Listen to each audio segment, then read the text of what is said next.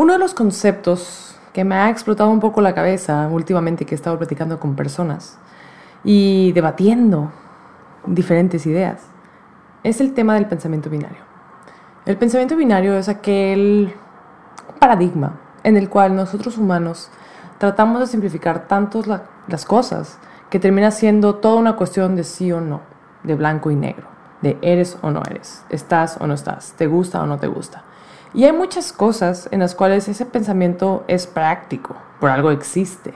Muchas veces es más fácil para nosotros, e inclusive con nosotros mismos, decir, ¿sabes qué? No sé, yo soy gay, yo soy hetero. Y aquí estamos hablando completamente de absolutos.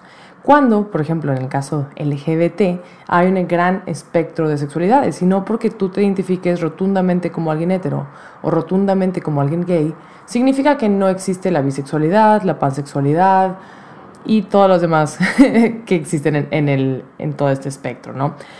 Pero cuando pensamos de forma binaria, hay todo un tema en cuanto a la bisexualidad, que el otro día hablaba con una amiga que no estaba consciente de que esto era algo que existe, que los bisexuales en este caso, como caer en este en medio de que, ¿sabes qué? Pues sí, me gustan ciertos hombres, o ¿sabes qué? Sí, me gustan ciertas mujeres, este caen en como, no sé, a ojos de los homosexuales, es una persona que no está segura de su homosexualidad o es una persona que está en el closet y a vista de los heterosexuales es una persona que en cualquier momento va a decir que es gay.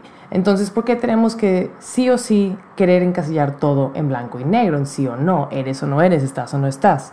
Y así como ese ejemplo podría dar bastantes. O sea, cuando eres vegetariano o no eres vegetariano, eres vegano o no eres vegano, eh, ¿por qué no podemos pensar en balances? De que a lo mejor eres una persona que de lunes a viernes es vegetariano y sábado y domingo decide comer carne. Esta persona deja de ser vegetariana o esta persona deja de tener un balance alimenticio que esta persona considera ideal, porque tenemos que encasillar todo con alguna etiqueta. Ese es como el tema, ¿no? Y bueno, una de las cosas que yo considero peligrosas del pensamiento binario es que podamos funcionar basados en ellas sin darnos cuenta. Porque una cosa es que tú sientas tranquilidad y comodidad al decir yo soy heterosexual y absolutamente soy heterosexual o absolutamente soy vegano y los 365 días del año durante el resto de mi vida solo como cosas pues que son veganas, ¿no? Y está bien, se te genera paz, pero a mí me parece peligroso cuando funcionamos con pensamiento binario, cuando son pensamientos arraigados por la sociedad y que nos da miedo romper. Nos da miedo romper porque pensamos que si no cabemos en esa cajita, que nuestra familia, nuestra ciudad, nuestra sociedad, nuestro país, nuestro mundo no nos va a aceptar, muchas veces ahí podríamos estar abrazando nuestro verdadero yo, nuestro verdadero ser. ¿Qué podría ser esto? Y aquí yo sé que podría ser polémico, pero podría ser visto como la religión. Muchas personas nacemos en una religión y ni siquiera nos cuestionamos si realmente esta religión resuena con nosotros. A lo mejor hay otra religión allá afuera que cumple más con nuestros valores y nuestra moral y nuestra ética que en la que nacimos en nuestra casa. Digo, si eres de México probablemente seas católico o seas cristiano y no está nada de mal. Yo no tengo nada en contra de ninguna religión. Pero a lo mejor tú, católico cristiano, que simplemente naciste en esa religión, que a lo mejor ni siquiera te has molestado en leer la Biblia por tu cuenta, que a lo mejor ni siquiera has investigado por tu lado eh, cuál es la historia realmente detrás de tu religión, a lo mejor podrías encontrarte más cómodo con una bandera de budismo o con una bandera de agnóstico, o no lo sé, hay muchas. Como para etiquetas no, no faltan, hay etiquetas para todo.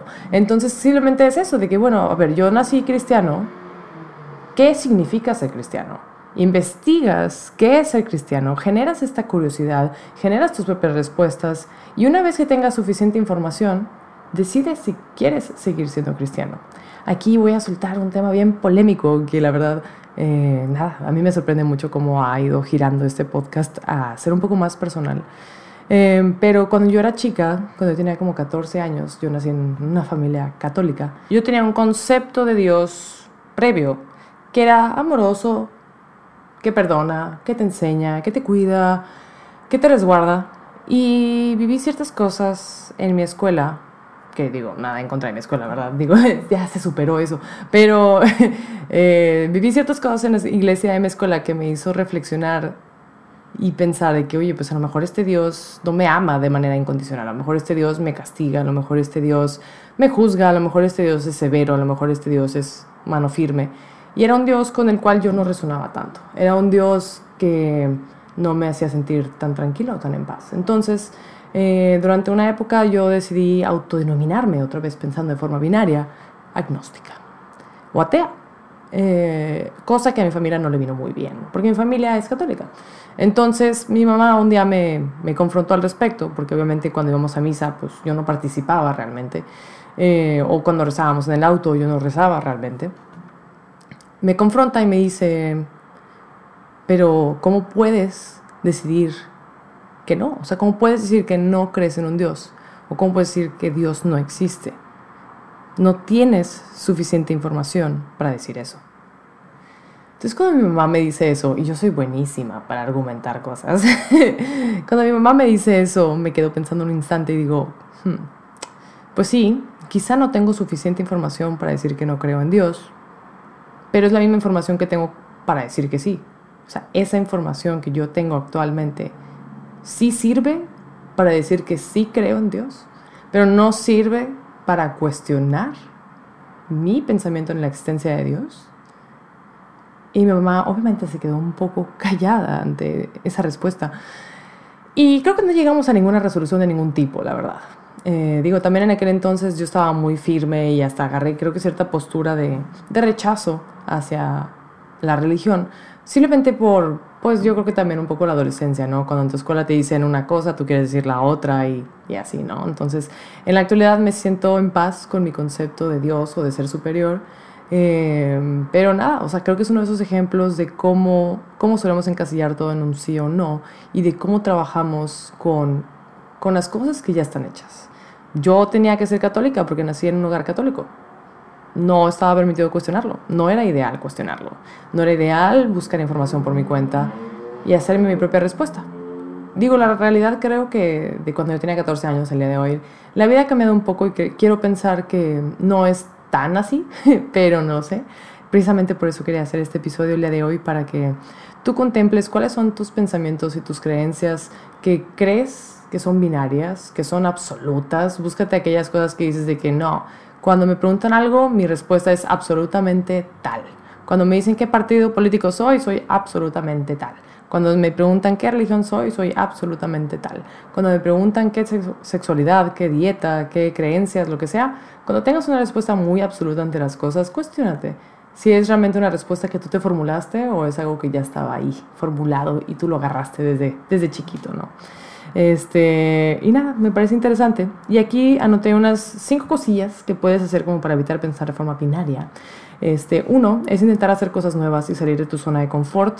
Obviamente, cuando, por ejemplo, no sé, tú dices, no, yo como carne y me encanta la carne y nunca seré vegetariano. Bueno, intenta ser vegetariano dos días, tres días, una semana. Pruébalo a ver si te gusta. Y no te estoy diciendo que seas vegetariano, pero a lo mejor podrías beneficiarte de un balance entre el comer carne y aumentar tu ingesta de vegetales. Podría ser una opción. Eh, Dos, conoce y habla con personas nuevas. Y creo que eso es lo más divertido de todo. Yo procuro hacerlo bastante seguido. Eh, aunque haya personas que tengan eh, líneas de pensamiento completamente diferentes a las mías, me gusta mucho platicar con ellas porque también quiero descubrir si mi pensamiento es erróneo. Y quiero descubrir, bueno, también a base de qué creencias se rige el mundo. A lo mejor el 80% de la población piensa una cosa y el 20% creemos otra. Y qué lindo saber también eso, ¿no? De que, bueno, soy el 20% de las personas que creen esto. No por temas de ego, simplemente por saber, eh, pues nada, cómo está el mundo actualmente. Entonces, número dos, conoce y habla con personas nuevas. Número tres, haz muchas preguntas a ti mismo, a las personas, a la gente, a los libros, a la información que lees, a la información que consumes, documentales. Una vez que absorbas cierta información, cuestiónala y comprala con otras cosas. Número cuatro, escucha con empatía y otros puntos de vista. Se parece un poco a, la dos, de conocer nuevas personas. Pero eh, creo que escuchar con empatía, o sea, puedes escuchar gente, pero no necesariamente estás escuchando con empatía. Si alguien tiene, alguien es súper religioso, por ejemplo, y tú no, eh, a lo mejor esta persona va a intentar convencerte de su religión, de cómo es la religión, y solo escúchalo. Digo, al final del día, muy difícilmente alguno de los dos va a cambiar la opinión del otro, pero puedes escucharla y aprender de lo que sea que él tenga que, decir. Y número 5, abraza la incertidumbre. La verdad es que todos estos episodios que he sacado y que seguiré sacando, pues obviamente es mi postura al día de hoy. Y abrazar la incertidumbre es saber que a lo mejor en un año, dos, diez, la opinión que estoy dando en este momento va a ser otra. Entonces, pues nada, abrazar que somos personas que estamos cambiando, aprendiendo, eh, iterando nuestras existencias y nuestro ser. Así que, bueno, no podemos saberlo todo y no podemos saberlo todo ya. Sabremos lo que tengamos que saber en el momento ideal. Y mientras tanto, iremos haciendo lo mejor que podamos con lo que tengamos. Así que nada, gente, eso es básicamente mi pensamiento en cuanto al tema de pensamiento binario. Así que te invito a contestar el poll en, en, Spotify. Descubrí que Spotify tiene polls, entonces voy a estar haciendo eso. Lo hice en el episodio pasado, así que lo seguiré haciendo. Contesta las preguntitas que te estoy dejando en eh, Spotify. También te invito rotundamente a que me sigas en Instagram, CarlaNVZ. Ahí siempre estoy interactuando con ustedes, les pregunto cositas y nada. La verdad es que amo hablar con ustedes por ese medio. Eh, esos podcasts también están en YouTube, la verdad van a lo mejor un poco desfasados, pero existen por ahí. Eh, Facebook, lo que ya sabes, Twitter, por ahí ando. Y un placer, un honor hablar contigo el día de hoy. Espero verte muy pronto en el siguiente Inspirarte. Yo soy Karen Nips y aquí te digo bye.